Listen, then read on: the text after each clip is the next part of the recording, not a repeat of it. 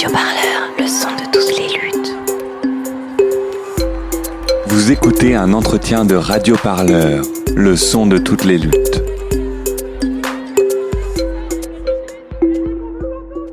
Il s'appelle Splan, il est bilingue français-breton. Il a à peine deux mois et c'est le petit nouveau dans le paysage médiatique français. À qui et à quoi s'intéresse-t-il? Quels sont ses objectifs? Pour en parler, nous accueillons Juliette Cabasso-Roger, l'une de ses cofondatrices. Juliette Cabasso-Roger, bonjour. Bonjour. Avant de parler de lui, j'aimerais que nous parlions un peu de vous. D'abord, quel est votre souvenir de lutte le plus marquant? C'est une question que nous posons traditionnellement à nos invités. Alors, euh, euh, le plus marquant, je ne sais pas si ce serait le plus marquant. En tout cas, le, plus récent qui m'a marqué, c'est euh, une, des dernières manifestations euh, à Brest euh, pour le maintien de, des heures de breton en école d'Iwan donc euh, qui euh, qui était assez marquant euh, parce que moi je j'ai grandi en partie en, en Catalogne et donc euh, de, de voir qu'en Bretagne, on doit se battre ne serait-ce que pour maintenir quelques heures de breton à l'école, c'est pour moi c'est assez fort de, de voir le, décalage et, euh, et, vraiment euh, la lutte qu'il y a autour de la langue bretonne ici. Quoi. En février dernier, vous créez donc Splan aux côtés de quatre autres journalistes, aujourd'hui membres du, du comité éditorial. Splan signifie clair en breton. Vous vous présentez comme la première association lanceuse d'enquête en Bretagne. Éclairez-nous, s'il vous plaît. Alors, euh, on est effectivement cinq, euh, cinq journalistes en tout dans le comité éditorial. Après, euh, on est plus nombreux que ça à avoir participé à la, création de ce plan. Hein. On, on, est à je dirais entre 10 et 15 journalistes à avoir travaillé vraiment euh, pour euh, pour que Splend émerge et donc Splend qui veut dire clair. Euh, donc le l'ADN on va dire un petit peu de Splend c'est basé sur donc le modèle de Disclose qui est notre parrain, donc qui est un lanceur d'enquête aussi, mais au niveau national pour sa part. Et donc le, but c'est d'être producteur d'enquête, donc c'est-à-dire que on réduit aussi, on va dire, le, coût des, enquêtes au maximum parce qu'on on n'est pas un média en tant que tel, on n'est pas une structure, on n'a pas une rédaction. L'idée est de financer de l'investigation au cours pour un, deux ou plus, plusieurs journalistes qui vont enquêter sur un même sujet aussi longtemps qu'il le faudra. Et donc après, ces enquêtes-là seront diffusées bien sûr sur notre site internet en français et en breton, mais l'objectif est surtout de les donner euh, gratuitement à des médias partenaires qui vont vouloir le diffuser, qui peuvent être donc euh, nationaux, régionaux, locaux ou voire même internationaux, et qui vont euh, ensuite, eux, le, mettre, euh, les mettre en libre accès sur leur plateforme en fait. Finalement, vous êtes une association une ONG, un média, une agence de presse, tout ça à la fois. Comment est-ce que vous vous définissez lorsque vous avez à vous présenter? Pour l'instant, on se définit vraiment comme association, enfin association ONG euh, statutairement, c'est à peu près la même chose, sachant qu'effectivement, euh, au comité éditorial, on est tous journalistes, mais on est bénévoles, on travaille à côté, donc dans différents médias. Euh, donc d'où l'association aussi. Et euh, le, les seules personnes qui sont rémunérées finalement, c'est les journalistes qui, qui, vont être sur le terrain, euh, donc journalistes et ou photographes, euh, voilà, les gens qui vont vraiment travailler sur l'enquête. De votre côté, vous travaillez pour quel média à titre d'exemple? Alors actuellement, moi je travaille pour Ouest France à Lannion par exemple. Euh, on a Gwendoline Delanoë qui travaille pour Radio Craze Braze. On a Sylvain Ernaud qui travaille pour Chéri FM ici à Lannion aussi. Euh, Faustine Sternberg qui travaille au POER, donc à Carré. Et euh, Christiane Falron qui travaille à, à, Brest, lui, est documentariste. Vous le disiez, vous êtes euh, parrainé par euh, le média d'investigation Tite Close. Vous fonctionnez sur le même modèle. Euh, vous l'expliquez très bien. Donc vous missionnez et vous rémunérez des journalistes chargés de réaliser des enquêtes au long cours. Est-ce que cette approche euh, est une réponse en un sens à l'industrialisation croissante de l'information D'une certaine façon, oui, c'était déjà pour nous l'idée de prendre, euh, d'avoir euh, ce contact avec Disclose et donc de se baser sur un modèle qui est déjà existant et qui a fait un peu ses preuves ces deux dernières années. Donc déjà, ça c'était un premier point. Et ensuite, effectivement, de sortir de cette logique de, voilà d'avoir un journal et de se dire il faut remplir les pages tous les jours. Peu importe l'info qu'on a vraiment à y mettre dedans, Euh, c'est vraiment euh, se donner le, temps de dire on publie quand on a quelque chose à publier et donc euh, de, comme je disais aussi, de justement réduire les coûts. On n'a pas toute la pression de la d'une structure économique d'un média traditionnel, sachant que si on récolte pas suffisamment de fonds pour pour payer pour payer une enquête, on la fera juste pas en fait, tout simplement. Il n'y a pas de risque, on n'aura pas de perte, on va pas être surendetté. Enfin voilà. Et vous parlez de fonds justement, je crois que vous avez réalisé une campagne. Vous avez récemment, vous avez réussi à recueillir 30 000 euros de mémoire? Alors là, on l'a dépassé un petit peu. On s'était mis un premier objectif, donc euh, qui était 30 000 euros, qui nous permettait euh, de financer environ deux enquêtes. On va dire, c'est un peu dur à budgétiser, sachant qu'elles peuvent varier beaucoup au niveau du, temps et de journalistes qui travaillent. Euh, mais euh, la campagne, elle est toujours ouverte, sachant que le plus de dons on aura, le plus d'enquêtes on pourra financer. Donc là, ça, continue quand même. Les gens continuent à se mobiliser aussi. Et donc, on a dépassé les 30 000 euros. Je me demande si on se rapproche des 35 000, je crois. Donc voilà, sachant qu'on a lancé la campagne de financement il y a le 15 février environ, je crois que c'était ça, mi-février. Donc euh, on a eu, euh, on a atteint la somme de 30 000 en, un mois à peu près, ce qui était quand même euh, une très très bonne nouvelle pour nous de voir qu'il y avait une réponse de la part des, citoyens. Et qui sont vos donateurs? Alors il y a un petit peu de tout. Ça peut être donc c'est essentiellement des, des, particuliers, on va dire, citoyens et ou beaucoup de journalistes aussi qui, qui ont soutenu ce plan. Euh, et ensuite, il y a aussi euh, euh, des associations qui, qui, nous ont qui nous ont soutenus comme les Amis de la Terre comme BDZH voilà on a eu des, des dons d'associations aussi donc c'est possible on cherchera aussi également des fonds dans des parmi les, les, fondations philanthropiques ou des fonds d'aide aux médias voilà ce, genre de, financement quoi. Et vous, vous insistez très souvent sur votre, votre indépendance. C'est quelque chose que vous cherchez à préserver. Euh, est-ce que vous envisagez de, refuser des dons venant d'une association, d'une structure qui ne correspond pas à, votre, à vos valeurs, à votre philosophie? Oui, donc euh, on a passé euh, beaucoup de temps à, écrire nos statuts, une charte éditoriale et un règlement intérieur, justement pour essayer de limiter au maximum tout, euh, tout ce qui pourrait aller à l'encontre justement de l'indépendance de, de Splend. Donc, ce qui veut dire que déjà, euh, on ne peut pas recevoir de dons d'entreprise, par exemple, c'est pas possible. Euh, quand, pour ce qui est des associations, euh, effectivement, si euh, on reçoit un, une proposition de don d'une association qui ne correspond pas aux, aux, valeurs déontologiques de Splend, on est tout à fait en mesure de le refuser. Il y a, il y a un comité éditorial pour ça et il y a un, un conseil de surveillance qui, qui veille à ce genre de, de points. Et euh, également, on a, on a voulu inscrire noir sur blanc euh, un pourcentage aussi, c'est-à-dire 10%. Euh, un seul don, que ce soit d'une entreprise ou d'un, enfin d'une association pardon ou d'un particulier, ne peut pas représenter plus de 10% du budget annuel de ce plan. Quel est finalement l'objectif de ce plan? Est-ce que c'est informer, alerter, déranger, bousculer Jusqu'où est-ce que vous voulez aller? Moi, je dirais que j'aime bien penser que l'objectif de ce plan, c'est de mettre en lumière, justement, d'où le nom clair, en fait. Il y a le, côté un peu, forcément, investigation, un peu révélation qu'on copie, entre guillemets, de l'ADN de Disclose. Mais euh, pour nous, ce qui était important, c'était vraiment d'aller là où, on trouvait que c'était pas suffisamment exposé et de rapporter les choses sur le débat public pour que les citoyens justement aient tous les éléments euh, en leur possession pour avoir une vraie réflexion sur euh, notre modèle de société, sur euh, ce qui nous attend par la suite. Donc on trouve que on a vraiment cette vision de l'information tant bien public qui est nécessaire au débat. et donc voilà, c'est vraiment ça qu'on a voulu mettre en avant, c'était de, pas forcément de, comment dire de révéler des choses même si aussi mais vraiment de, de prendre tout ce qui n'est pas suffisamment exposé et de le ramener vers la lumière entre, entre guillemets quoi J'aimerais à présent que nous écoutions Morgane Large, une journaliste bretonne, elle aussi, travaillant pour la radio locale RKB. Elle témoignait dans un reportage pour Radio Parleur en février dernier et s'exprimait lors d'un rassemblement de soutien organisé le 6 avril à Rostrenant dans les Côtes d'Armor. Votre collègue, spécialiste du secteur agro-industriel breton, a en effet récemment découvert l'une de ces roues de voiture déboulonnées. Je travaille dans une euh, radio associative bilingue breton-français depuis une vingtaine d'années. Je sais pas s'il y a quelqu'un en régie, il n'y a personne.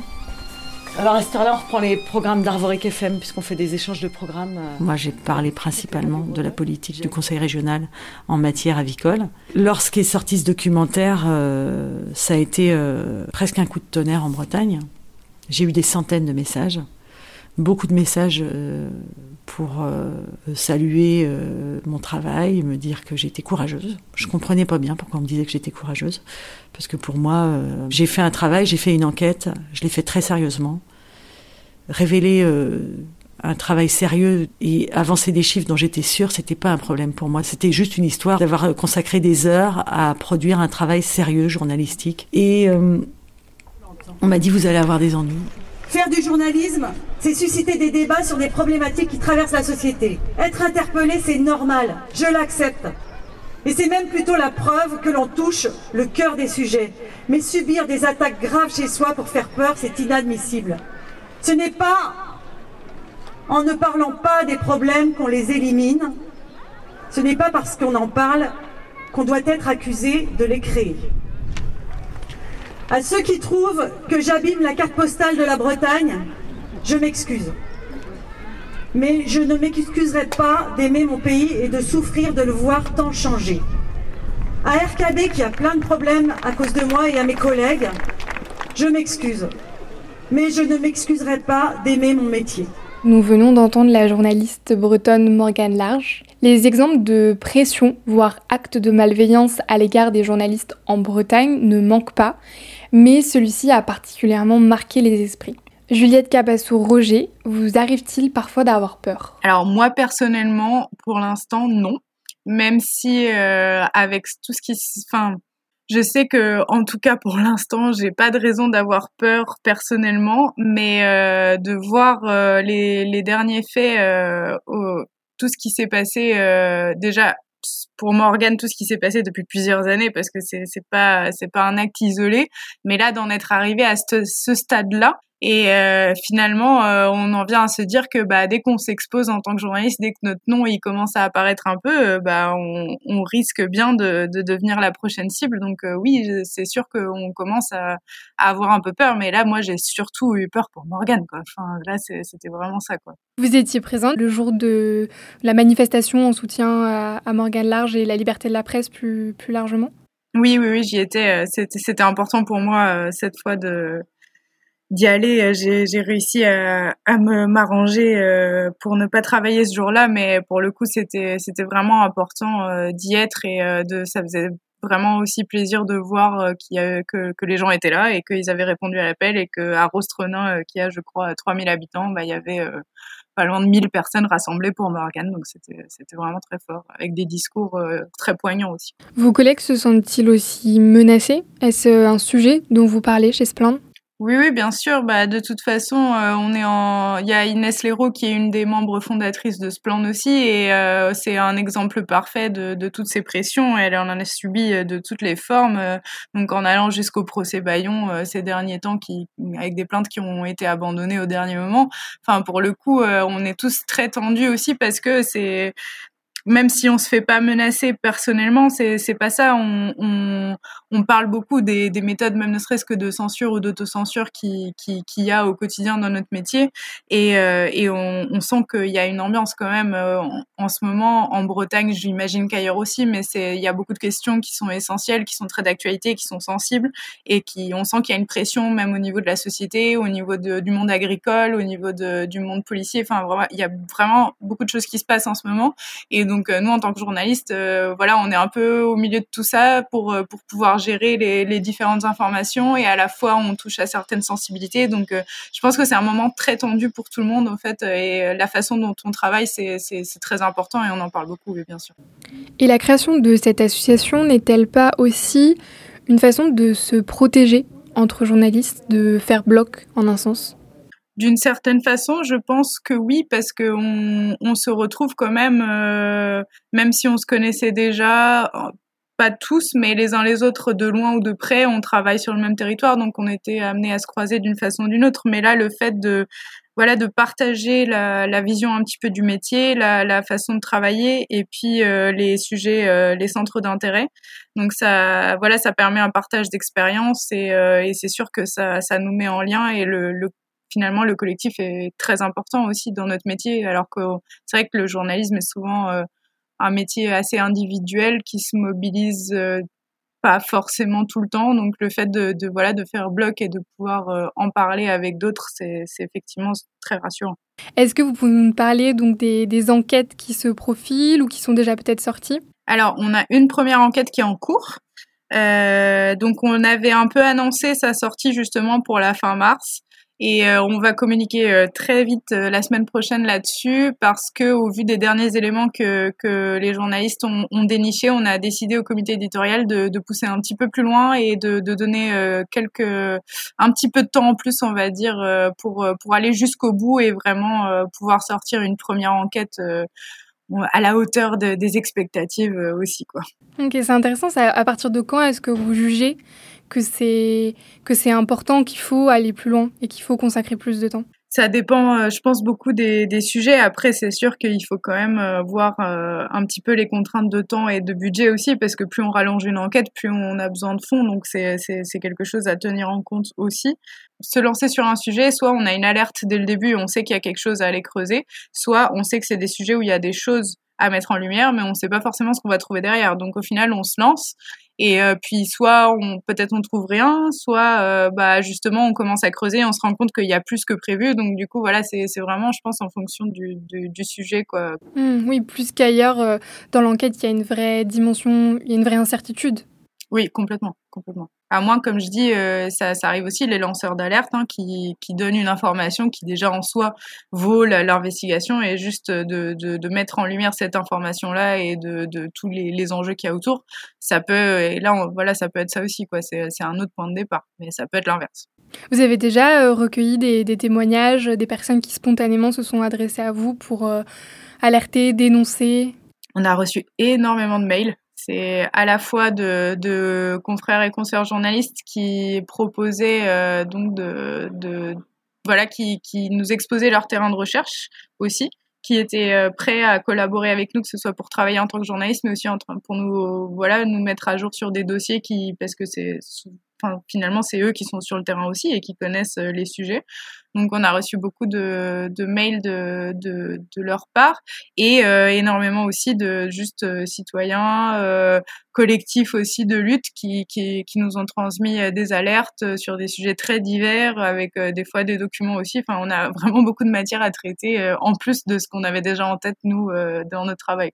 Et enfin, je voudrais qu'on qu'on aborde un point assez essentiel dans votre, dans votre travail. Que trouve-t-on en fin de compte derrière ce que vous appelez la carte postale de la Bretagne? Large question. Euh, qu'est-ce qu'on y trouve? On y trouve euh, plein plein de choses. Euh, enfin moi j'aime bien reprendre la, la, phrase d'Inès pour ça parce que quand on a fait un rassemblement aussi devant le tribunal de Guingamp quand il y avait son procès contre Chéritel, donc une entreprise bretonne, de l'agro-industrie, et donc Inès elle, disait à ce moment-là la Bretagne elle est capable du meilleur comme du pire. Et ça résume un peu ça, c'est que effectivement, il y a une carte postale de la Bretagne. On voit souvent la mer, les plages, c'est joli, c'est voilà, on vient en vacances.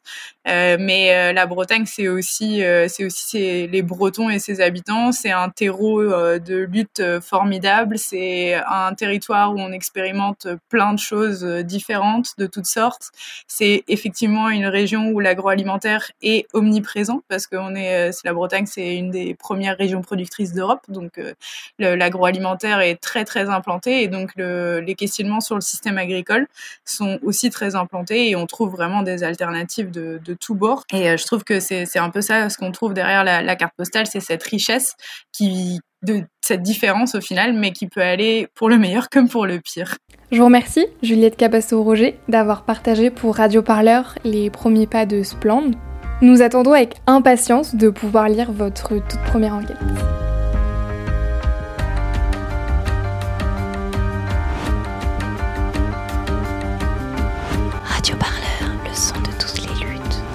Écoutez-nous sur radioparleur